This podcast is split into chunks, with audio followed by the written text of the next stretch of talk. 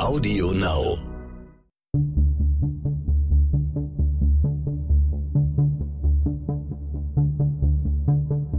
Wie überführt man einen Mörder? Warum werden Menschen zu Tätern? Und welche Abgründe können in jedem von uns stecken? Im Sterncrime-Podcast Spurensuche erzählen Ermittler und Spezialisten über ihre spannendsten Fälle und die Herausforderungen ihres Berufes. Was bedeutet es, wenn ein Täter über 30 Mal zusticht? Warum eskaliert ein simpler Diebstahl zu einem Dreifachmord? Welche Vermutungen kann man über den Täter anstellen, wenn man Jahrzehnte später auf einen ungelösten Fall zurückblickt? Andreas Tröster hat als Leiter der operativen Fallanalyse beim LKA Baden-Württemberg eine Vielzahl rätselhafter Tötungsdelikte untersucht. Möglich, sagt er, ist bei solchen Taten theoretisch alles. Aber was ist das Wahrscheinlichste? Mein Name ist Andrea Ritter und ich spreche heute mit Andreas Tröster darüber, wie Fallanalytiker vorgehen und wo die Grenzen ihrer Arbeit liegen. Herr Tröster, Sie gehören zu den Pionieren der operativen Fallanalyse in Deutschland. Sie haben die Abteilung beim LKA Baden-Württemberg mit aufgebaut seinerzeit und dann über 20 Jahre geleitet. Ist das richtig? Ja, das ist richtig. Eine lange Zeit, die da jetzt in diesem ganz speziellen Fachbereich hinter mir liegt. Und als Sie damals, also Sie waren vorher bei der Mordkommission und als Sie dann gewechselt sind in diesen damals ja noch unbekannten Bereich, da haben Ihre Kollegen scherzhaft gesagt, jetzt geht der Andi zu den Hellsehern. Was steckte dahinter? Also ich glaube, Sie bekamen sogar eine Glaskugel geschenkt damals. Was steckte dahinter? Haben die Kollegen auf liebevolle Art ihre Skepsis ausgedrückt? Ja, ich denke schon, dass das eher auf liebevolle Art diese Skepsis vor diesem neuen Instrumentarium war.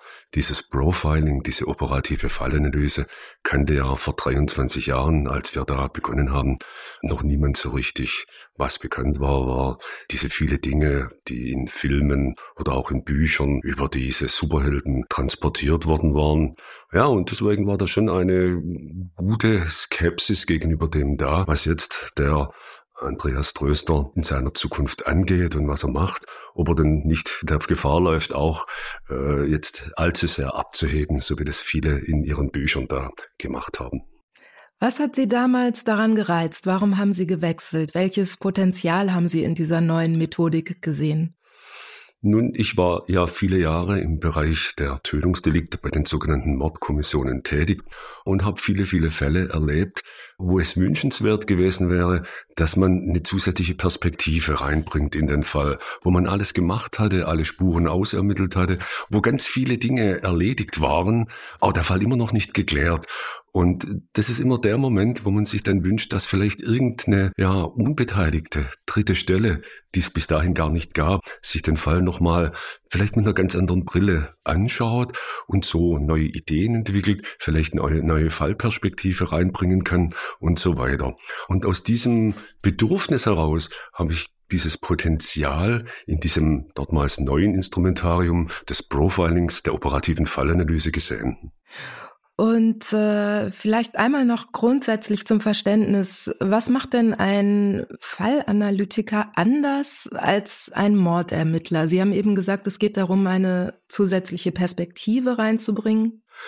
Ein Fallanalytiker versucht in allererster Linie Fallverständnis herzustellen. Es wird versucht, das Verhalten, das ein Täter bei seiner Tat gezeigt hat, zu interpretieren, zu sehen, was hat ihn bewogen, dies oder jenes genau so zu machen, wie er es gemacht hat.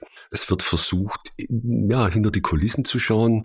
Warum äh, weist jetzt ein Opfer sehr, sehr viele Verletzungen auf? Was hat er sich dabei gedacht? Sind diese Verletzungen eher pragmatisch entstanden oder sind diese Verletzungen rein funktional, weil es beispielsweise in der Planung oder in der Fantasie des Täters eine große Rolle spielte?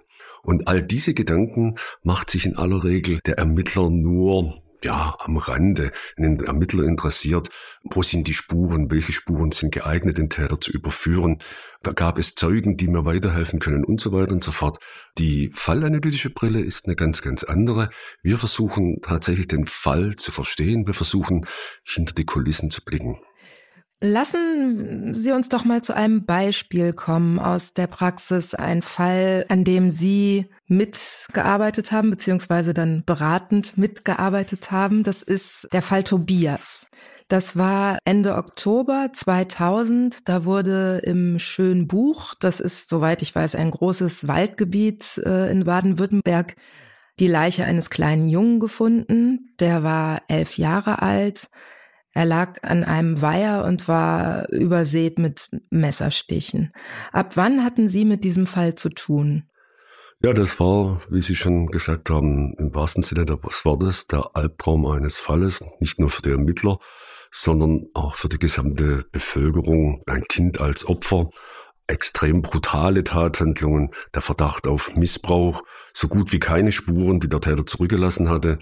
Ja, lediglich eine Blutspur auf der Jacke des getöteten Jungen schien der einzige Beweis zu sein, den man hatte gegenüber dem Täter. Weil die Blutspur von einer fremden Von einer Person. fremden Person war, ja, richtig. Und extreme Brutalität, sagten Sie eben, also der ist richtig abgestochen worden, der Junge. Ist das ein Hinweis auf irgendwas schon, wenn man sieht, das waren nicht drei Messerstiche, sondern mehr? Ja, 37 Messerstiche sind natürlich schon eine ganz gehörige Zahl und man muss sich jetzt das vor Augen halten. Das Opfer ist ein elfjähriger Junge, das ist ein Kind, das übersät ist mit diesen Messerstichen. Da stellt sich schon die Frage, ja, warum sind so viele Stiche dort gesetzt worden? Was ist der Hintergrund dafür? Ist das hier die Auslebung von irgendwelchen Fantasien oder haben wir hier unbändigen Hass oder haben, ist hier irgendetwas eskaliert? Ja, oder was steckt da konkret dahinter? Das sind die zentralen Fragen, die sich im ersten Aufschlag da stellen. Und eben weil dieser Fall so spektakulär war und es bereits schon nach Auffinden der Leiche klar war, dass das kein alltäglicher Fall ist, waren wir schon am Folgetag mit eingebunden. Der Leiter der Mordkommission hat uns angerufen, hat uns um Unterstützung gebeten und wir waren bereits am nächsten Tag auf der Matte gestanden und konnten so, weil wir natürlich recht frisch dabei waren, auch an der Obduktion, die noch anstand, teilnehmen und so ganz wertvolle Informationen für uns herausziehen und auch die richtigen Fragen stellen an den Rechtsmediziner gleich, die uns dann in der späteren Analyse natürlich auch weitergeholfen haben. Was für Fragen sind das? Ja, es geht darum, die Art und Lage der Verletzungen. Haben wir die nur im Frontbereich, haben wir die im Rückenbereich? Gibt es da möglicherweise irgendwelche Stichfelder, die so einzelne Handlungssequenzen, äh, äh Hinweise auf einzelne Handlungssequenzen geben? Haben wir Abwehrverletzungen? All diese Dinge ähm, können doch dann direkt gleich erfragt werden. Und wenn man dann das später erst aus einem Gutachten oder aus dem Protokoll heraus lesen muss und keine Chance mehr hat, Rückfragen zu stellen, ist es immer ein bisschen schwieriger, als wenn man vor Ort gleich mit dabei ist und hier gleich natürlich diese Fragen an den Mann bringen kann. Waren Sie damals auch am Tatort? Ja, an den Tatort zu gehen ist natürlich immer Standard für die Fallanalytiker. Man versucht, den Originaltatort zu sehen, allerdings in aller Regel, wenn der Tatort kalt ist. Bedeutet, wenn die Fallanalytiker an den Tatort gehen, sind alle Spuren gesichert, ist im Grunde genommen der Tatort, wie wir sagen, ab gekühlt, kalt, man kann nichts mehr zerstören. Und dann kommen die Fallanalytiker und schauen sich diesen Tatort, diese Gegebenheiten, diese gesamte Umgebung an. In dem Fall war es so gewesen, dass sind wir in einem sehr frühen Zeitpunkt an den Tatort gegangen. Da waren noch nicht alle Maßnahmen abgeschlossen. Ähm, wir hatten uns so nur einen ersten Eindruck verschafft, haben das aus der Distanz angeguckt, um da natürlich auch nicht unnötig irgendwelche Trugspuren zu legen oder irgendwelche Spuren zu vernichten sind dann allerdings später, so wie es Usus ist, nochmal hingegangen und haben uns dann diesen Tatort in aller Seelenruhe und ich sage immer mit der fallanalytischen Brille angeschaut. Was ist das für eine Brille, die man sich dann aufsetzt, die fallanalytische Brille an so einem Tatort?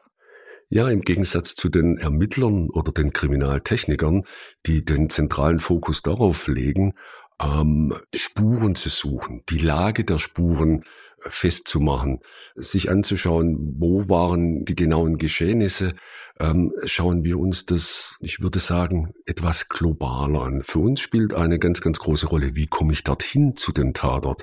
Ähm, ist das eine Lage, die jeder findet im Vorbeigehen oder ist es eher schwer zugänglich, wo eigentlich kein Mensch hinkommt? Und so war es in diesem Fall der Sokovaja gewesen. Das war ein abgelegener Angelsee, ein überregionaler äh, äh Täter oder eine überregionale aktive Person hätte den Ort wahrscheinlich gar nie gefunden. Wir schauen uns an, was sind die Gegebenheiten dort? Ist das ein eher günstiger oder eher ein ungünstiger Tatort? Da muss man sich auch ein bisschen in die Täterrolle versuchen reinzuversetzen. Würde ich dort die Tat begehen oder gibt es wenige Meter daneben was wesentlich günstigeres, weil dort die Deckungsmöglichkeiten, die Schutzmöglichkeiten besser sind? Und ganz wichtig, wie komme ich von dem Tatort wieder weg? Man muss sich vorstellen, ein Tatort im Freien, man beschmutzt sich. Bei vielen, vielen Stichverletzungen, die man ja hier vorgefunden hat, ist es nicht unwahrscheinlich, dass der Täter sich mit Blut besudelt hat, dass er äh, beschmutzt, verschmutzt ist. Ja, kann ich jetzt so in den Bus in den nächsten Bahn einsteigen? Eher nicht. Ja, also wie komme ich jetzt wieder vom Tatort weg? Brauche ich ein Fahrzeug dazu? Fahrrad, Motorrad, Auto? Oder kann ich tatsächlich den öffentlichen Nahverkehr in irgendeiner Form dann besteigen, indem ich mich irgendwo gereinigt habe? All diese Dinge spielen für uns eine Rolle. Rolle. Es geht mehr um das Setting äh, der Tat, um die Vorstellung zu bekommen, was ist dort abgelaufen. Nicht so sehr um die Täterermittlung. Was für eine Art von Hypothese konnten Sie danach schon aufstellen, nach dem, was in den ersten Tagen zusammengekommen war an, an Eindrücken und Fakten? Ja, wir waren uns schon in einer sehr frühen Phase sicher, dass dort in irgendeiner Form eine Situation eskaliert war.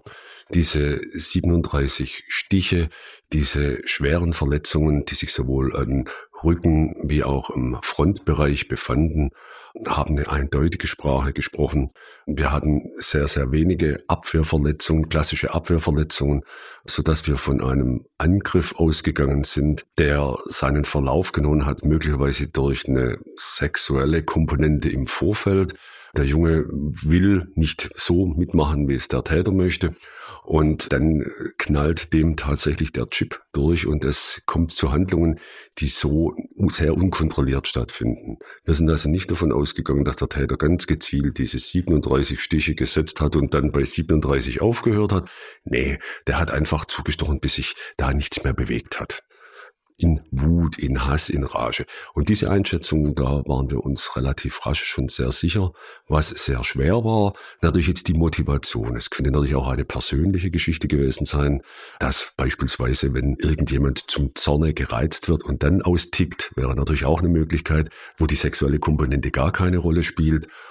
Aber Sie sind von einem Mann ausgegangen. Also das heißt, als die Polizei sich auf die Suche gemacht hat, es wurde dann ja gefahndet und die Soko, das haben Sie ja auch schon gesagt, es war natürlich ein gewisser Druck drauf, weil ein Kind getötet wurde. Welchen Rat konnten Sie geben? Wonach sollten die Polizisten vielleicht ihre Suche vertiefen? In welche Richtung? Ja, es war, wie Sie sagten, extremer Dampf auf dem Kessel. Es war ein extremer Druck darauf und sehr hilfreich war in diesem Fall gewesen, dass man auf der Jacke des Jungen eine Fremdblutspur gefunden hatte, die als männlich sehr rasch identifiziert werden konnte. Und so war der Fokus natürlich auf einen männlichen Täter zunächst. Und das ist schon mal eine ganz wichtige Geschichte. Auf der anderen Seite, man darf nicht verkennen, die meisten Gewalt, auch Tötungsdelikte werden von Männern begangen, auch an Männern, nicht nur an Frauen. Und von daher ist das jetzt nicht unbedingt der riesendiskriminierende Faktor, wenn man nach einem Mann sucht. Aber es war natürlich ein erster Hinweis und es ging dann in der zweiten Phase auch darum, die Tatrelevanz festzustellen. Es gab viele Überprüfungen und im Rahmen dieser Überprüfungen kann man natürlich auch immer mal wieder auf einen Verdächtigen, der dann mehr oder weniger ausgeschlossen werden konnte, spätestens dann mit der Speichelprobe, mit der DNA-Überprüfung. Aber als man dann mal einen 16-jährigen Jungen aus der Nachbarschaft dort äh, am Haken hatte, der sich verdächtig gemacht hatte durch komische Äußerungen, die so äh, etwas von Tatwissen widerspiegelten, bei dem dann Messer gefunden wurden. Messer war die Tatwaffe ist er schon mehr in den Fokus geraten und dieser Junge hat dann irgendwann sogar ein Geständnis abgelegt. Puh, schwierig. Ähm, vor allem deswegen, weil der Junge geistig etwas zurückgeblieben war. Glaubt man die Geschichte jetzt oder inwiefern schenkt man der Geschichte Glauben, wenn ein Geständnis vorliegt? Eigentlich Halleluja für alle Ermittler. Wird genommen, wird gerne genommen. In dem Moment, wenn aber Zweifel bestehen, ist das natürlich eine sehr, sehr schwierige Sache. Also dann schlägt in dem Moment auch der Beweis durch die Genanalyse, dass Geständnis dieses 16-jährigen Jungen in dem Fall. Genau so ist es. Und in dem Fall war dann unser Auftrag gewesen, Leute, bitte schaut mal, ist tatsächlich diese aufgefundene Blutspur an der Jacke des getöteten Jungen, ist die tatsächlich tatrelevant? Können wir davon ausgehen, dass die vom Täter gesetzt wurde oder gibt es irgendwelche hypothetischen Möglichkeiten, dass die Spur im Vorfeld oder aber nach der Tat dorthin gekommen ist? weil sich ein Polizeibeamter oder derjenige, der abtransportiert hat, oder weil sich irgendeiner, der sich zwischen Tat und Auffinden, offizielles Auffinden dort bewegt hat, das dorthin das Blut verbracht hat und kontaminiert hat. Oder ist es wirklich absolut sicher durch den Täter dorthin verbracht worden? Ähm, eine sehr, sehr schwierige Frage. Die Frage war deswegen bedeutsam, weil der Junge, dieser Verdächtige, von dem ich gerade berichtet hatte, ähm, der war negativ. Der hatte das zugegeben. Es sprachen viele Indizien gegen ihn. Und im Grunde genommen hätte er so, wenn die DNA zu Zeiten, wo es die DNA-Technik noch nicht gab, wäre er so verurteilt wäre worden. Er verurteilt worden. Er wäre ja. verurteilt worden. Ja. Und deswegen ist es natürlich wichtig, auch zur Entlastung eines Verdächtigen alles zu tun und alles auf den Weg zu bringen. Und so war unsere Aufgabenstellung. Und wir hatten dann eine Kleinanalyse, haben das rekonstruiert, haben uns die Geschichte angeschaut und kamen dann zu dem Ergebnis, diese Blutspur ist unmittelbar tatrelevant, weil sie fand sich auch an der Innenseite und da muss sich jemand mit dem Opfer befasst haben, sehr wahrscheinlich sich im Hantieren mit dem Messer, mit dem Setzen der Stiche oder danach selbst verletzt haben und dann ist das Blut dorthin gekommen. Also es war eine eindeutige Einschätzung, Blutspur tatrelevant, nicht davor, nicht danach. Und das war natürlich für die Soko dann auch ein wichtiges Merkmal, damit auch weiterarbeiten zu können. Mithin natürlich auch Ausschlussmerkmal für diesen 16-Jährigen, der sehr stark in den Fokus geraten war. Es wurde dann damals ein Massengentest gestartet äh, in einem Bereich. Das war fast einer der größten, glaube ich, damals, die es zumindest in Baden-Württemberg je gegeben hat. Es wurden über 13.000 Proben genommen, ausgewertet und man wusste ja eigentlich, man braucht nur denjenigen zu finden, der zu dieser Blutspur passt. Aber es sollte dann dennoch viele Jahre dauern. Ich glaube, zwischen Tat und Aufklärung letztlich lagen im Fall Tobias elf Jahre. Was war dazwischen passiert? Ja, das war wirklich eine sehr lange Zeit, äh, die der Fall in Anspruch genommen hatte, bis er dann geklärt werden konnte. Die Kollegen dort von der Sonderkommission ähm, haben wirklich alles Menschenmögliche gemacht. Die hatten Überprüfungen angestellt, Vertreter, alle Ortskundigen, die Angler natürlich, Wanderer, Spaziergänger, jede Person, männliche Person, die irgendeinen Bezugspunkt zu diesem Weiher hatte, wurde überprüft, erfasst, überprüft. Ähm, es wurde wirklich Überstunden wurden gemacht, es wurde geschuftet, ja, ohne Ergebnis. Ein Bereich war natürlich diese Einschätzung gewesen, die auch wir im Täterprofil dann so herausgegeben hatten, dass der Täter einen Bezug zur Örtlichkeit haben muss, dass er dort sehr wahrscheinlich nicht zum ersten Mal war, sondern im Vorfeld schon mal war und dass deswegen zu erwarten ist, dass wir es mit einem regionalen, also mit einem örtlichen Täter zu tun haben. Ergänzend zu irgendwelchen persönlichen Eigenschaften haben wir dann noch einen Radius angegeben. Und wir sagen so, und jetzt versuchen wir von diesem Kreis, von diesem Zirkel, den wir jetzt da ansetzen, von innen nach außen alle männlichen Personen in einem gewissen Altersspektrum zu überprüfen. Und äh, dieser Radius wurde immer weiter aufgemacht, stieß dann allerdings an seine Grenzen, als es in den Bereich ja, des Ballungsraums Stuttgart ging. Äh, wir haben dann Filderstadt, wir haben Esslingen, wir haben Stuttgart selber, die Orte. Und dann wäre diese DNA-Test mengenmäßig einfach nicht mehr durchführbar gewesen. Dann kommen wir in die Hunderttausende, die man hätte überprüfen müssen, um das lückenlos zu gestalten. Und das war einfach nicht mehr möglich. Daran ist es letztlich gescheitert. Sie haben eben schon, ich bin nicht ortskundig, aber Sie haben eben schon Esslingen erwähnt. Das äh, gehört zum Bereich Stuttgart, nehme ich an. Und dort konnte später der Täter überführt oder zumindest festgenommen werden, weil er dort gewohnt hat. Ja, der Tatverdächtige wohnte in der Tat im Landkreis Esslingen, aber eher im Bereich Zuweil im Schönbuchen, also südlich von Stuttgart, im Bereich Filderstadt. Und da sind wir genau in diesem Bereich, wo dieser Ballungsraum anfängt und wo ein Massengentest sehr, sehr schwierig wird. Wenn ich den lückenlos gestalten will und nur dann macht es überhaupt Sinn. Wenn ich den löchrig gestalte, dann kann ich es gleich bleiben lassen. Also ich muss ihn lückenlos durchziehen und dann kriege ich ein Mengenproblem. Dann bin ich nicht bei 13.000 hm, Überprüfungen, so wie es jetzt war, über all die Jahre, sondern bin ich rasch im 50.000, 100.000er Bereich. Eine logistische Leistung, die so nicht zu vollbringen ist. Das heißt, das würde heute ganz genauso passieren, weil einfach äh, das massenmäßig die Kapazität an ihre Grenzen kommt und dann der dumme Teufel im Detail steckt und dieser Täter einfach Glück hatte, in einem anderen Postleitzahlenbereich zu wohnen. Ja, ganz ähnlich. Ähm, man muss so sein. In dem Moment, wenn ich über meine Rasterungskriterien keine Chance habe, das runterzubrechen, dann wird es sehr, sehr schwer.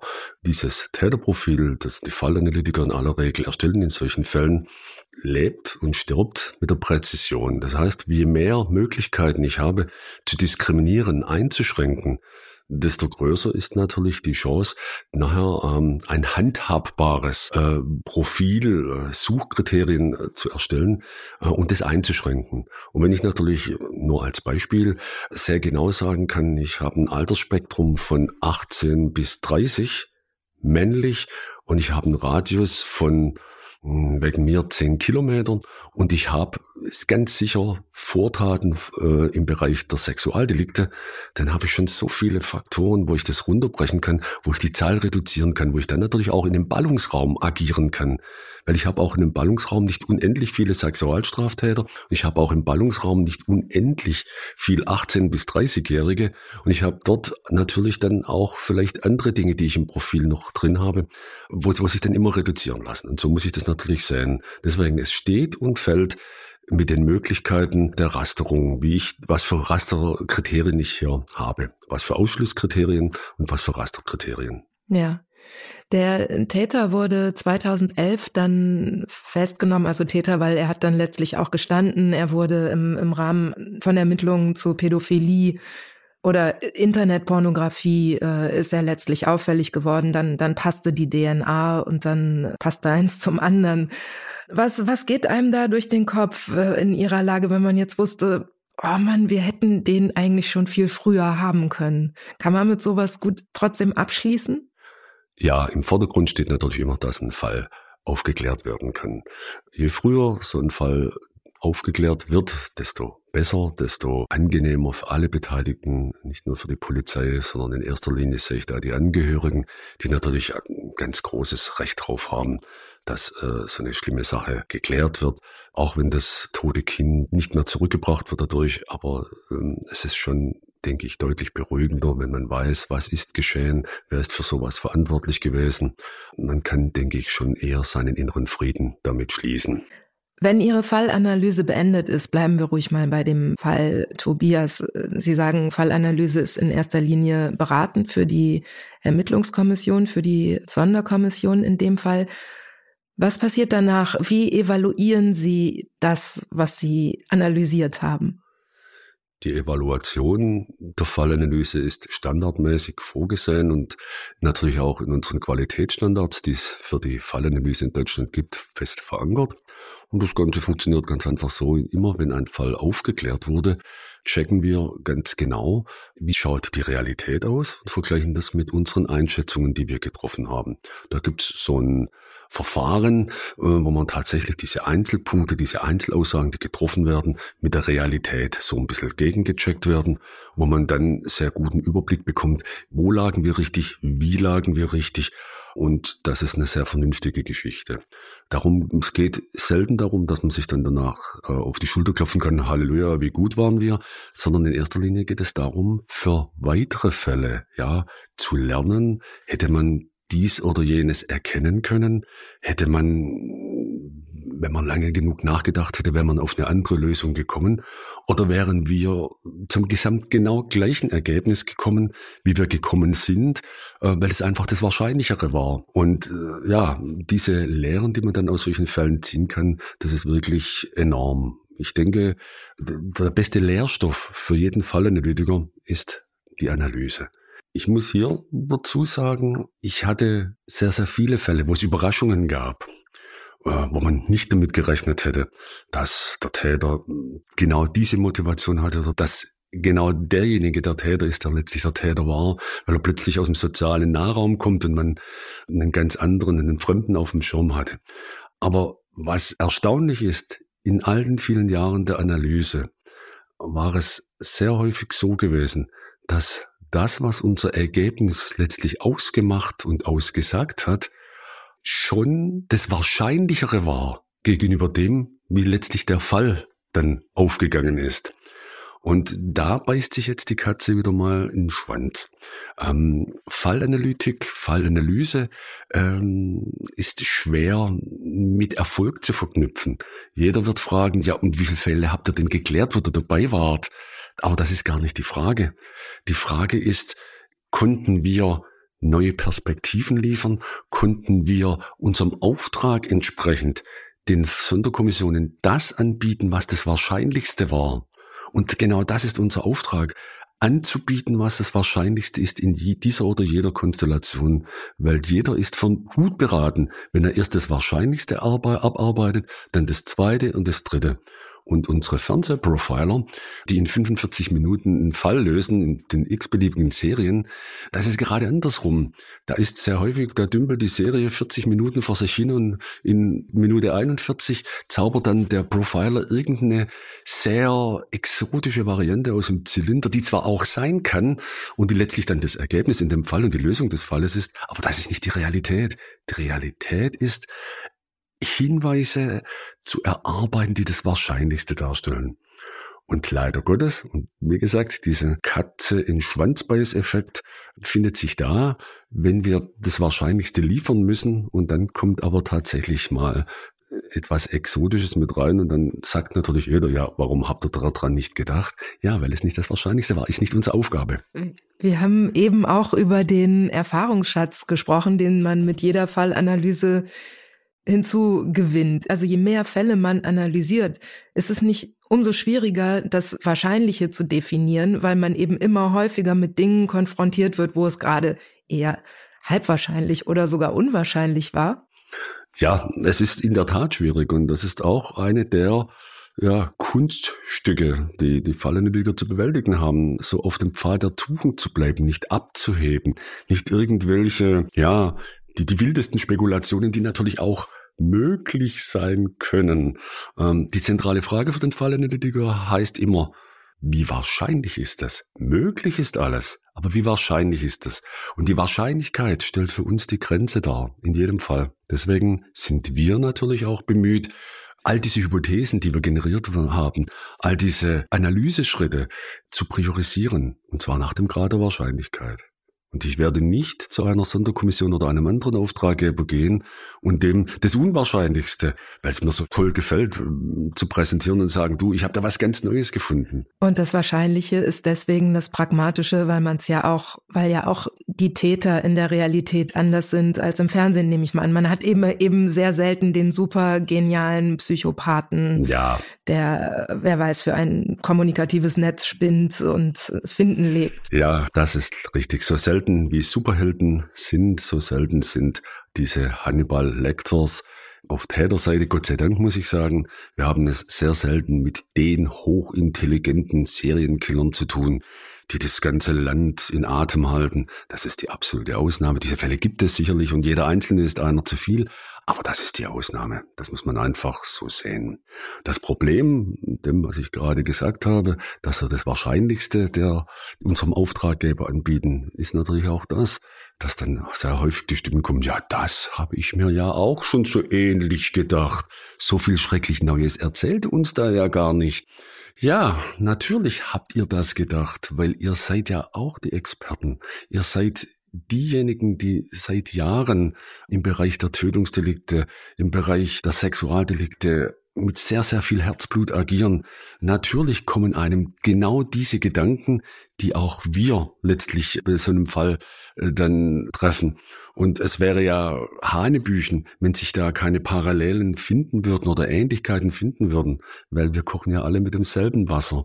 Und manchmal ist die Temperatur ein bisschen unterschiedlich, aber es wäre wirklich eine totale Überraschung, wenn wir was ganz Neues da aus dem Zylinder zaubern würden. Und das ist auch die Ausnahme. Mhm. Das heißt, es geht auch darum, äh, unter Umständen eine Ermittlungskommission dahingehend zu unterstützen. Hier, wir kommen, sehen da was ähnliches, verfolgt das weiter. Das finden wir auch sinnvoll. Es ist ein völlig unterschätzter Aspekt, diese Bekräftigung einer bestehenden Meinung. Ähm, das wird keiner als Mehrwert sehen. Wie gesagt, wenn mich gefragt wird, hm, euer Erfolgsbilanz, wenn, und wenn ich dann sage, ja, wir haben die Sonderkommission X und die Sonderkommission Y und die Sonderkommission Z in ihrer Meinung bestätigt, dass die genau dort weitermachen, wie sie es gemacht haben und haben dann noch ein paar Zusatzargumente geliefert, dann wird jeder mit den Schultern zucken und sagen, na ja, okay, hm, dafür haben wir jetzt teure Profiler eingesetzt.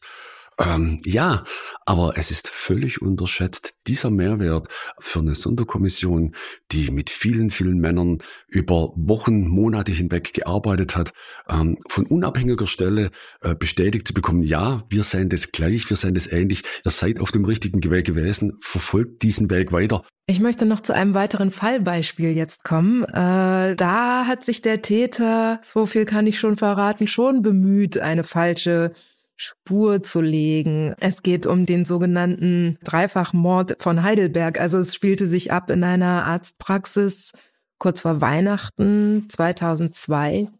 Umgebracht wurde der Arzt, seine Frau und die Arzthelferin. Und kurios war ja schon, was mit denen passiert ist. Wie hat man die Opfer vorgefunden?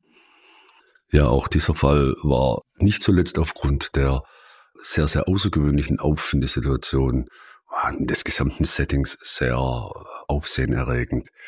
Die Geschichte ging so los, dass die Angehörigen, die Kinder des Arztehepaars keine Verbindung mehr an jenem Abend zu ihren Eltern herstellen konnten. Die hatten versucht anzurufen und kamen dort nicht durch und haben dann irgendwann sich große Sorgen gemacht und die Polizei angerufen. Als man dann dort in die Arztpraxis gegangen ist, ähm, waren die Rollläden alle heruntergelassen und in der Praxis ähm, waren drei Personen, nämlich das Arztehepaar und die Sprechstundenhilfe, gefesselt mit rotem Seil, mit einem roten Plastikseil und Handschließen fixiert an die Heizkörper und allesamt waren sie erdrosselt mit Kabeln, die aus irgendwelchen technischen Apparaturen herausgerissen waren, ähm, um den Hals gelegt und damit erdrosselt. Alle drei Personen tot. Ähm, in diesem einen Praxisraum ein wildes Durcheinander, also als ob es da richtig zur Sache gegangen wäre, während alle anderen Praxisräume klinisch rein waren, wie wenn eben die Putzfrau durchgegangen wäre. Ja, ein ganz bizarres Bild. Wenn man das jetzt sieht, drei Leute erdrosselt, Geht man da von einem Täter aus oder erstmal von mehreren? Weil das ähm, ist ja äh, eine gewisse Stärke, die man da aufbringen muss, um jemanden zu erdrosseln. Ja, das war natürlich eine der zentralen Fragen von Anfang an.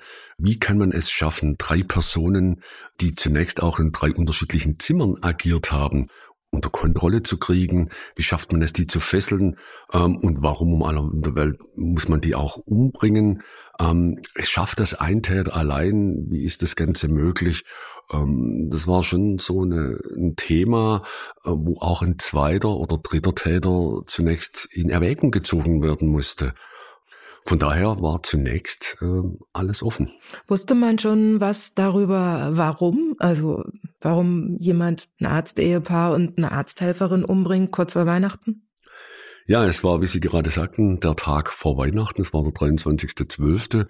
Und es war schon eine Vielzahl von Motivmöglichkeiten, die sich sehr zeitnah ergeben haben.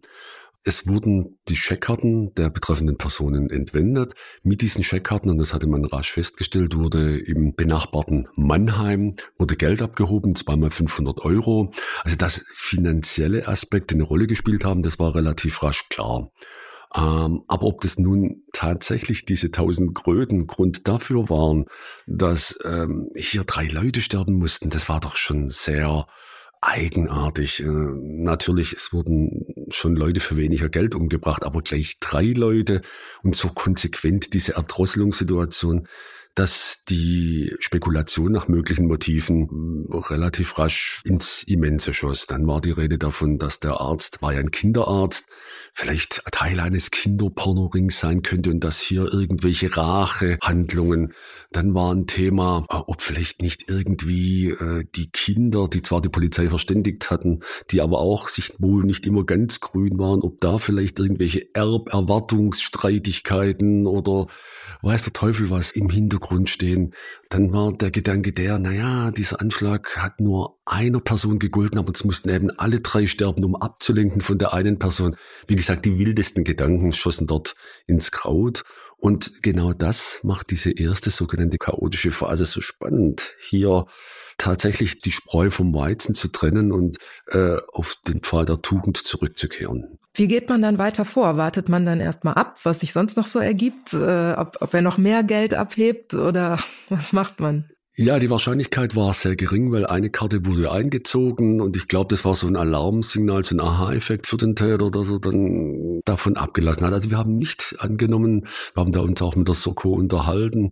Man ging nicht davon aus, dass da noch weitere Abhebeversuche stattfinden werden, sondern äh, man fokussierte sich tatsächlich auf die Spurensicherung, man fokussierte sich auf erste Einschätzungen, auf erste Bewertungen und da waren wir auch am, noch am gleichen Tag mit dem Boot. Ich hatte schon gesagt, das war der 23.12., der Abend des 23.12. Ja, und dann waren wir eben über Weihnachten, nicht nur wir, sondern auch die Ermittler über Weihnachten immer mal wieder in der Arztpraxis oder in Büroräumen und haben versucht, äh, hier Einschätzungen zu treffen, die Spuren, die gefunden wurden, äh, sukzessive zu interpretieren und zu bewerten. Was hatte man? Man hatte die Kabel wahrscheinlich, mit denen sie erdrosselt wurden und. Ja, ganz wichtig, man hatte dieses Seil, das offensichtlich so ein rotes Plastikseil, ähm, das offensichtlich neu war, das vom Täter mitgebracht wurde als Hauptspur. Man hatte eine Vielzahl von Kippen der Zigarillo-Marke Braniff, die im Treppenflur, im Hausflur gefunden wurde, wo man davon ausgehen musste, ähm, dass die vom Täter stammen könnten, ähm, dass der dort gewartet hat, sich eine gewisse Zeit dort rumgedrückt hat, bevor er dann im wahrsten Sinne des Wortes zugeschlagen hat. Also er hat, hat. vorher noch ein paar Zigaretten geraucht, bevor er... Ja, und das waren natürlich ganz, ganz wichtige Spuren und man hatte natürlich auch diese Handschließen und man hatte als wir, als Fallanalytiker zur Interpretation ähm, dieses sehr ungewöhnliche Geschehen, das tatsächlich ähm, hier kontrolliert gefesselt und in gefesseltem Zustand erdrosselt wurde, was nicht alltäglich ist. Was, was kann man daraus schließen? Also ist es dann jemand, bei dem Gewalt sehr niedrigschwellig ist, weil er vielleicht professioneller ist oder was folgert man daraus? Ja, natürlich ist das eine erste Folgerung, dass die Hemmschwelle zu verletzen, die Hemmschwelle jemanden zu töten deutlich herabgesenkt ist. Ähm, das finden wir sehr häufig äh, bei osteuropäischen Tätergruppierungen, dass Gewalt einfach Mittel zum Zweck ist. Ja, relativ rasch mal einer schwer verletzt oder tot da liegt. Ähm, von daher, das sind solche ersten Gedanken. Aber natürlich gibt es auch weitere Gründe, so wie es sich dann später bestätigen sollte, aus Verdeckungsgründen, ja, um einfach nicht mehr identifiziert werden zu können. Ähm, werden dann die Leute umgebracht. Die Gefahr äh, ist natürlich für den Täter dann immer besonders groß, wenn er unmaskiert zu Werke gegangen ist. Er ist wiedererkennbar, er ist identifizierbar. Äh, und sehr häufig realisieren Täter dies erst im Laufe ihrer Tat und überlegen sich dann rasch, ja, und jetzt was mache ich? Der Täter hat dann ja auch sich selber gemeldet bei der Polizei. Er hat nämlich etwas später einen Brief geschrieben, richtig, ne? Einen richtig handschriftlichen Brief. Das war auch eine ganz besondere Kiste. Es bei der Polizei in Heidelberg ging 10, 14 Tage später dieser handgeschriebene Brief ein, geschrieben in übelstem Deutsch, mutete an, wie wenn es ein, ja, nicht der deutschen Sprache so richtig mächtige Person geschrieben hätte, gespickt mit Fehlern, allerdings auch mit einigen anderen Besonderheiten. Und dieser Brief beinhaltete unmittelbares Täterwissen. Da standen Dinge drin, die so noch nicht an die Öffentlichkeit gelangt waren, dass... Ähm, Zum Beispiel, was, was hatte er da reingeschrieben? An Täterwissen, also, die, die, also wo, was Täterwissen war? Die Kernbotschaft so auf dem Brief war, ich habe Herr und Frau Doktor mit Handschelle an Heizung gefesselt, äh, Sie nicht nach uns suchen müssen, ich und mein Bruder nach der Tat äh, wieder in Heimat zurückgeflogen. Und dann war noch, der, der erste Satz war, glaube ich, in die Richtung, in Heidelberg nicht zur Bank, weil Polizei davor stand, deswegen Mannheim. So. Und das waren diese Satzsegmente. Viel, viel mehr war der Brief nicht. Und dann diese markante Sache an diesem Brief. Wie gesagt, schlechtes Deutsch, viele Fehler. Allerdings aber auch ein paar sehr spezielle Formulierungen, die dann bei einer späteren Sequenzanalyse, die wir durchgeführt haben, gemeinsam mit Experten vom BKA, ähm, ist das sehr, sehr deutlich geworden. Was ist äh, Sequenzanalyse in dem Fall? Eine Sequenzanalyse äh, ist auch ein fallanalytisches Instrumentarium, in dem ein Täterschreiben, eine Täterbotschaft ganz genau untersucht wird, wo wir tatsächlich versuchen, die dahinterstehende Motivation zu ergründen. Das Schreiben wird zerpflückt, wird genau gelesen, von der Semantik, von der Bedeutung, die Fehler werden genau angeschaut und so weiter und so fort. Und äh, es war relativ rasch feststellbar in diesem Schreiben, dass dieses Ausländisch, diese vielen Fehler ganz bewusst dort eingebaut waren. Also das war ein Fake. War ein Fake, ja. klassischer mhm. Fake. Mhm. Es war so gewesen, dass ähm, nur ein Beispiel, äh, sehr geehrter Herr Soko mit CK, ja, mhm. aber Polizeidirektion Heidelberg mit der richtigen Postleitzahl, das ist so eine Diskrepanz. Also das Soko mit CK, okay, kann ja sein, aber Polizeidirektion Heidelberg ein Begriff, der alles andere als ja, ja. geläufig ist und die richtige Postleitzahl. Also von daher, da waren sehr viele Diskrepanzen, was einfach nicht gepasst hat. Und deswegen war die Folgerung sehr rasch. Äh, wir haben es hier mit jemandem zu tun, der sich verstellt, der die deutsche Sprache wie eine Muttersprache zumindest benutzt sehr wahrscheinlich kein Ausländer, äh, sehr wahrscheinlich eine Person, die äh, hier aufgewachsen ist, die also der deutschen Sprache sehr gut mächtig ist und hier tatsächlich strategisch äh, von sich ablenken wollte und Fehler einbaute. Und, ganz, ganz wichtig, der Fokus der Ermittlungen nicht Heidelberg, sondern eher Mannheim. In Mannheim wurde das Geld abgehoben, Polizeiförderbank in Heidelberg, deswegen Mannheim. Er will ja damit sagen, ich bin ja in Heidelberg. Er wollte ablenken. La, la, lass bitte Mannheim in Ruhe. Ja, und das war natürlich im ersten Aufschlag ganz, ganz wichtige Informationen. Ermittlungsfokus Mannheim.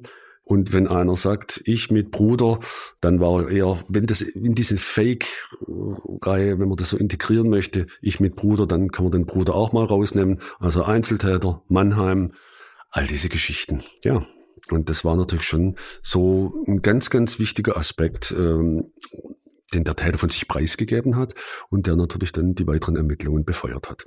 Genau, das heißt, Sie wussten schon eine Menge äh, aufgrund der Analyse und auch der Ermittlung. Und dann kam ja noch ein großer Zufall hinzu, äh, als es nämlich um dieses, dieses Seil ging, weil das war, glaube ich, so, man hatte es, aber man hat, glaube ich, kein vergleichbares Produkt irgendwo finden können, so auf die Schnelle im, im Baumarkt. Ja, das Seil hat sich im wahrsten Sinne des Wortes zum Trauma entwickelt. Ich glaube, tausende von Briefen, Firmen, Importeure, Hersteller, Verkaufsstellen wurden angeschrieben. Es gab Seile noch und nöcher in allen Farben, in allen Farbnuancen, in allen Stärken. Aber genau dieses rote Plastikseil mit diesem, ja, so rot-orange war es eher, mit dieser ganz speziellen äh, Stärke und Verflechtung, never ever, nichts gefunden war wirklich so ein Mysterium, wo keiner draus schlau wurde. Wo kommt das Seil her? Und da kam dann der berüchtigte Kommissar Zufall. Ich war dann irgendwann zwischen den Jahren, nee, das war schon im neuen Jahr, aber es waren wohl noch Schulferien. Ich war mit meinen Kindern privat unterwegs und immer wenn im Winter schlechtes Wetter ist, wo treibt man sich rum? Natürlich in irgendwelchen Kaufhäusern, in irgendwelchen Baumärkten. Und da war ich mit meinen Kindern in einem Kaufhaus unterwegs und haben gestöbert und ganz zufällig stolperig über eine, ja, so eine Ausverkaufsschütte, wo viele Produkte hm, für zwei, drei Euro hier zum Verkauf da drin lagen. Und wo ich da so reingeschaut habe, sehe ich ein rotes Plastikseil, so ein Ring zum Ring gebunden. Und haben wir das dann mal geholt, nimm es her und schauen wir das näher an. Hm, das sieht doch eigentlich so ähnlich aus. Aber das war bei Karstadt, kann's ja sagen. Und denke, naja, Karstadt haben die bestimmt angeschrieben wie alle anderen. Das kann eigentlich nicht möglich sein. Hab's dann aber mitgenommen, hab gedacht, hm, wer weiß. Die paar Kröten, die kommt's nicht an, nehme ich mit. So, und dann habe ich natürlich dann äh, mit der Soko Kontakt aufgenommen und bis dahin gab es noch keine weiteren äh, Erkenntnisse zu dem Seil und man hatte das dann überprüft. Und in der Tat, auch in Mannheim bei Karstadt, siehe da, gab es diese Seil, das ließ sich anhand von irgendwelchen Kassenbelegen nachweisen. Und Mannheim war dann natürlich sowieso ein ganz, ganz heißer Fokus, weil dort ja diese Geldabhebungen getätigt wurden. Und als man dann feststellte, dass diese Karstadt-Filiale in Mannheim auch über einen Tabakshop verfügte, der die Zigarillo-Marke Braniff vertrieb, war das natürlich ein ganz, ganz heißes Eisen. Und dann musste man sich im Prinzip in den Tabakladen setzen und warten, wer da diese, diesen Zigarillo kauft. Man hatte Kontakt aufgenommen mit äh, der Besitzerin dieses Kiosks und ähm, natürlich kam dann im Ergebnis heraus, ja, es gibt Stammkunden, die diese Braniff kaufen und aber natürlich kennt sie da keine Namen und weiß nicht wie und was und man verblieb dann so, dass sie sich bitte melden möge, wenn eben jene Stammkunden und eines schönen Tages war dann tatsächlich das so gewesen, dass äh, unser Täter dort wieder reinspaziert ist, ähm, sich diese Braniff gekauft hat und als er dann den Laden, das Geschäft wieder verlassen hat, wurde er von der Polizei überprüft. Und äh, dann war zunächst völlig unklar. Man hat ihm dann eine Speichelprobe entnommen, wie das standardmäßig eben gemacht wurde und hat ihn zunächst wieder entlassen, weil man einfach sehen wollte, ja, es ist zunächst ein Verdächtiger oder eine Spur nichts besonders heißes, aber da gibt's ja, wie gesagt, viele andere, die auch noch das kaufen. Es wurde dann festgestellt, dass dieser Mann schon wegen betrügerischer Taten im Vorfeld schon Stra äh, Polizei auffällig geworden war. Ähm, man konnte dann anhand dieser Speichelprobe und äh, der Fingerabdrücke feststellen, dass er der Täter war und äh, hat sich dann am gleichen Nachmittag noch in die Wohnung zu dem hinbegeben ähm, und wollte den abführen, hat nicht aufgemacht, tok tok geklopft und äh, als dann niemand geantwortet hat, hat man eben die Tür gewaltsam geöffnet, aufgebrochen, ist dann rein und dann saß er dort auf dem Sofa ähm, und hat die Beamten begrüßt. Ich habe sie schon erwartet und ich habe hier ein Geständnis verfasst. Das hat er dann ähm, diesen Brief, dieses Geständnis hat er den Beamten übergeben und hat sich dann abführen lassen. Hat er noch jemals was dazu gesagt äh, oder, oder gab es vorher schon Vorfälle, wo er extreme Brutalität gezeigt hätte, weil drei Leute einfach umzubringen für drei Scheckkarten? Nein, also auch das äh, ein völliges Phänomen. Die Vortaten waren Betrügereien, das waren so ja finanziell äh, bezogene Delikte, die mit einem Tötungsdelikt gar nichts zu tun hatten. Also, dass dieser Mensch töten würde, hätte man jetzt auch nicht vermutet. Es gibt einen Fall, auch ähm, der hat sich auch zugetragen im Raum Stuttgart. Da haben Sie mir im Vorgespräch erzählt, der lässt sie nicht los. Also zum einen, weil es sich um einen Mordfall äh, handelt, der bis heute nicht gelöst ist, also ein, ein Cold Case, der Mord an Anja Eichele, ähm, geschehen 1987. Eine 17-jährige Schülerin wurde damals getötet. Und ähm, wenn ich es richtig verstanden habe, ist das aber auch ein Fall, der für die Fallanalyse, also an dem die Fallanalyse wirklich dazu eingesetzt wurde, nochmal ein neues Szenario, neue Möglichkeiten oder ein neues Gesamtbild eben zu entwerfen. Kann man das so sagen? Ja, das ist richtig. Dieser sehr erschütternde Fall, eigentlich der erschütterndste Fall in der Stuttgarter Kriminalgeschichte, ähm, dieser Fall von Anja Eichele, wurde nochmal neu aufgerollt im Jahr 2000, als äh, tatsächlich der schon ich weiß nicht, zum wievielten Mal nochmals angegangen wurde, nochmals überprüft. In solchen Fällen, die Kollegen lassen nicht locker, die holen den Fall wieder hervor. Es werden Fallpatenschaften vergeben äh, und immer und immer wieder wird versucht, diese alten Spurenlagen nochmal gegen zu checken. Gibt es irgendwelche neuen Optionen? Gibt es neue naturwissenschaftlichen Möglichkeiten? Und da war natürlich die DNA-Analytik äh, ganz, ganz bedeutsam und die hat dazu beigetragen, dass man so Anfang 2000, sage ich mal, tatsächlich den Durchbruch erzielen konnte und dort eine DNA, eine minimalste und nicht äh, äh, vergleichswürdige, aber um Einzelfallvergleiche durchzuführen, war die geeignet und das war natürlich ein ganz, ganz großer Durchbruch in diesem Fall. Und äh, so war es auch gewesen, dass wir von dieser äh, Sonderkommission oder auch von dem sachleitenden Staatsanwalt angefragt wurden. Äh, auch wir sind ja eine neue Methodik, äh, auch wir sind ja eine Neuigkeit im Bereich der Kriminalistik. Ob wir uns den Fall mal anschauen könnten, vielleicht äh, besteht hier die Möglichkeit, über die Analytik ähm, ein ganz neues Bild, eine neue Perspektive reinzubringen oder sei es nur auch die bisherige Fallauffassung äh, zu untermauern. Die Tat lag äh, zu dem Zeitpunkt daher schon über 13 Jahre dann zurück. Das heißt, äh, man kann wahrscheinlich nicht die üblichen Schritte machen. Man, man schaut sich den Tatort nochmal an, man schaut sich den Fundort an. Gefunden wurde sie, habe ich eben gar nicht gesagt, äh, auf einem Gartengrundstück, wo sie in, in einem Beet vergraben worden war. Aber im Grunde standen sie ja vor einem Haufen alter Spuren, so muss man es ja sagen. Ne? Die alle, das war alles schon 13 Jahre her.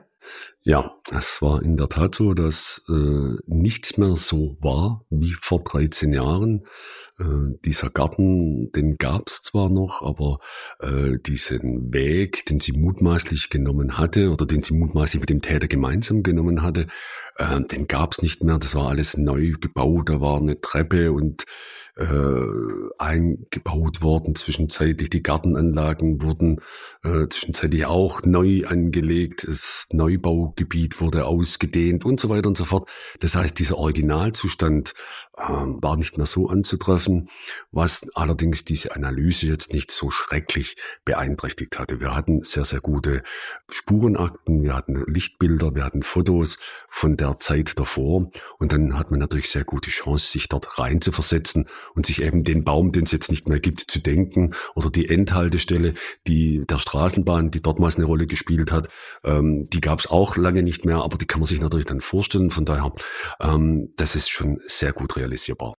Und konnten Sie, Sie sagten, Sie wurden damals von der Staatsanwaltschaft angefragt, weil es eben auch neue technische Spuren gab, also es gab Genmaterial. Was, was konnten Sie denn beitragen? Konnten Sie eine neue Sichtweise auf den Fall nochmal eröffnen? Ja, es ist schon so gewesen, dass äh, unsere Rekonstruktion, die wir sehr versucht haben, wie immer sehr detailliert zu erstellen, äh, dazu geführt hat, dass im Endeffekt äh, Aussagen äh, oder eine Fallauffassung herauskam, die nicht unbedingt mit der bisherigen übereinstimmte.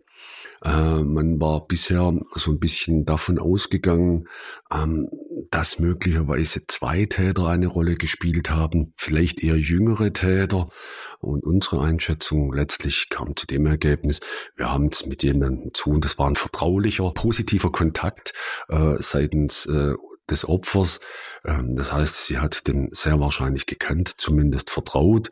Ähm, wir gehen davon aus, dass der Täter einen unmittelbaren Ortsbezug nach dort hat, dass er sehr gartenaffin ist, dass er den sogenannten grünen Daumen hat. Eine Leiche ähm, verschwinden zu lassen, ist die eine Geschichte. Aber die wirklich so, dass keinerlei Spuren äh, zurückbleiben, in einem Beet zu vergraben, das ist schon ein großes Kunststück. Und das bei Nacht, bei stockfinsterer Nacht. Ich brauche Tools, Werkzeuge, ich muss das vergraben, ich muss das wieder sauber machen. Ich habe kein Licht, ich bin da in irgendeiner Gartenanlage, ähm, zwar am Stadtrand von Stuttgart, aber äh, das sind alles Bedingungen. Wenn ich da nicht diesen grünen Daumen habe, wenn ich da nicht mich auskenne, wo kriege ich die Werkzeuge her, wie kriege ich das her, dann bin ich rasch aufgeschmissen. Und das war natürlich auch diese Besonderheit. Deswegen, wir haben diese Vertrautheit, diese Nähe, diese sehr regionale Nähe äh, zu dort, diese Gartenaffinität. Und wir hatten ähm, in unserem Fokus einen Täter oder in unserem Bild, das wir uns vom Täter gemacht hatten, jemanden lebensälteren, also so 35, 40 plus eher nach oben hin. Ja, und der zentrale Punkt für uns ausschlaggebend war der, dass wir zu dieser Schluss kamen, dass wir es mit einer vertrauensseligen oder vertrauensvollen Person zu tun haben, war der, die Anja Eichele war vom Opferprofil, von ihrem Opferbild her ein sehr schüchternes Mädchen, die ähm, sehr defensiv war, die sehr ja ängstlich war, die sich niemals äh, von Unbekannten hätte die einen sehr, sehr dunklen Weg begleiten lassen. Dann wäre sie außenrum gelaufen, eine Alternativstrecke an der Straße entlang. Äh, und die Tatsache, dass sie sich auf diesen Weg gemacht hat, lässt darauf schließen, dass äh, sehr wahrscheinlich sie in Begleitung war, aber in einem positiven Sinne, dass eben jemanden, dem sie vertraut hat. Es gibt in diesem Fall so viele Details und äh, so viele Spuren und Überlegungen, die schon angestellt wurden. Was passierte danach? Also Sie haben diese Fallauffassung entwickelt und haben auch noch mal ein bisschen anderes Täterprofil entworfen als das, ähm, was die Soko bisher im Auge hatte. Sie sagten ja ein Täter, nicht zwei, eher älter und äh, kein, kein Mitschüler oder ähnlich alter Jugendlicher. Was folgt dann daraus? Also richtig ermittelt wird ja erst wieder, wenn es wieder eine neue Spur gibt. Ist das richtig? Ja, das ist richtig. Es war so gewesen und das war ja auch der Einstieg für uns wieder in den Fall, äh, dass man uns gesagt hat, ja, man hat sehr gute Personogramme von den einstmaligen Tatverdächtigen, denen man nichts nachweisen konnte, äh, sehr, sehr viele Informationen über potenzielle Täter schlummern in den Akten und wenn man jetzt ein Täterprofil hat oder eine Fallauffassung hat, äh, die man abgleichen kann mit den bestehenden Informationen, dann wäre das schon ein richtig großer, guter Schritt gewesen. Und so war das natürlich dann tatsächlich auch, dass man unser Täterprofil, unsere Fallauffassung herangezogen hat, nochmal alle Akten gezogen und nun gecheckt, wen haben wir in dem Altersspektrum? Wen haben wir, der dort wohnte oder noch wohnt? Wen haben wir dort, der vielleicht diese Gartenaffinität aufzeigt? Wen haben wir, dem Anja Eichele vertraut hätte oder wo sowas möglich gewesen wäre? Und so weiter und so fort. Und so wurden ähm, nochmal ich weiß die genaue Zahl nicht, ich sage einfach mal circa 100 bis 200 Leute aus, rausgefischt aus den Akten äh, nach 13 Jahren, nach über 13 Jahren und die wurden dann auch entsprechend durchpriorisiert und dann überprüft. Das Problem an der ganzen Geschichte, vielleicht auch der Grund, weshalb der Fall nach wie vor ungeklärt ist, viele dieser Personen oder einige dieser Personen sind nicht mehr am Leben. Sie haben schon mehrfach gesagt, äh, wir, wir haben uns dann nochmal an etwas rangesetzt, äh, wir haben überlegt, Wer genau gehört zum Team eigentlich, wenn Sie von wir reden? Ja, im entgegen der landläufigen Meinung, Profiler sind irgendwelche Einzelgänger vom Typ Lonely Wolf oder ja, äh, Superhirne, die da vor sich hin agieren und irgendwann zur segensreichen Eingebung kommen, ähm, sind Fallanalytiker in der Realität äh, immer Teams. Das heißt, Fallanalytiker sind Teamplayer, eine Analyse, eine Einschätzung, all das, all die Dinge, die wir angehen, werden immer in einem Team, das in der Regel zwischen drei und fünf Leuten besteht, ähm, abgearbeitet. Ähm, und äh, natürlich äh, müssen das Leute sein, die Angehörige einer OFA-Einheit sind. Es ist sehr häufig so, dass diese Leute natürlich eine unterschiedliche Vorqualifikation haben. Da gibt es Ermittler aus dem Bereich der Sexualdelikte. Es gibt so wie mich Ermittler, die lange Jahre im Bereich der Tötungsdelikte gearbeitet haben. Es gibt Leute, die ähm, im Bereich der Kriminaltechnik, der Spurensicherung gearbeitet haben.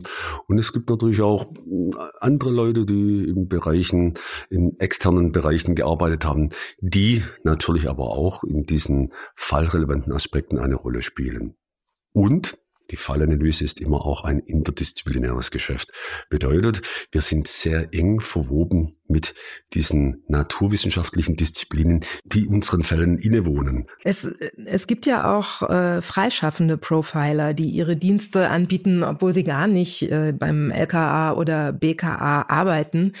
Die zeichnen sich ja eher durch Kreativität aus, würde ich mal sagen, durch kreative Wortbeiträge. Ähm, viele von denen sind auch durchaus präsent. Ist das, wenn man in der Praxis ist, als Fallanalytiker eigentlich eher ein Ärgernis, weil dieser Beruf auch so was Schillerndes hat, was manchmal in der Öffentlichkeit in die falsche Richtung gedreht wird?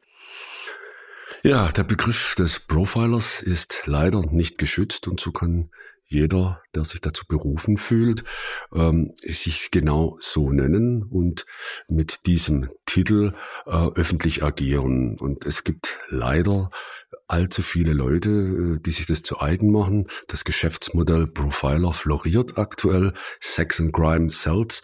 Es werden Bücher geschrieben, es werden irgendwelche zweifelhafte Schulungen angeboten für Profiling, für die operative Fallanalyse.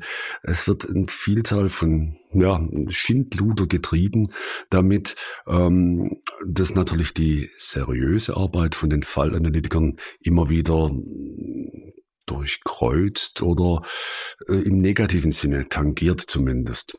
Und ich gebe da ein ganz kleines Beispiel. Äh, wenn wir bei in einem aktuellen Fall eine Sonderkommission beraten und begleiten, dann haben wir schon eine Vorstellung von der Tat, wir haben eine Analyse gemacht und so weiter und so fort. Und wenn sich jetzt äh, so eine externe, sich selbst zum Profiler gehiefte Person via Medien meldet und seine Einschätzung zu dem Fall abgibt, kann das natürlich ganz gehörig diese Ermittlungen oder genau diese Gedanken torpedieren, die wir dann hatten. Weil nicht umsonst werden Ermittlungen oder der Stand der Ermittlungen nicht immer eins zu eins in die Medien kolportiert, sondern es gibt da schon strategische Ziele, das eine oder andere Wissen zurückzuhalten. Und sehr häufig poltern diese Leute dann mit irgendwelchen Informationen, mit irgendwelchen Einschätzungen, die vielleicht teilweise sogar den Kern treffen, ähm, raus und machen dann natürlich den Ermittlern und auch uns das Leben sehr schwer. Ich danke Ihnen sehr für diesen Einblick in das Berufsfeld und ich danke Ihnen sehr für das Gespräch, Herr Tröster. Ich danke Ihnen, dass ich da sein durfte.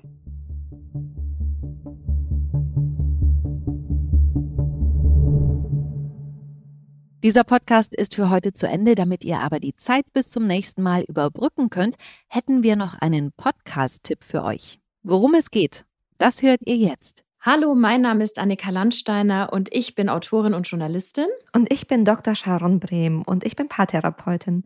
Und gemeinsam moderieren wir den Podcast Hello Lovers. Bedeutet eine Affäre gleich das Aus einer Beziehung? Worüber wird in Partnerschaften nie gesprochen? Und wie geht eigentlich gleichberechtigt Lieben? Willkommen auf der Couch mit uns. Hier trifft Freundinnengespräch auf Paartherapie.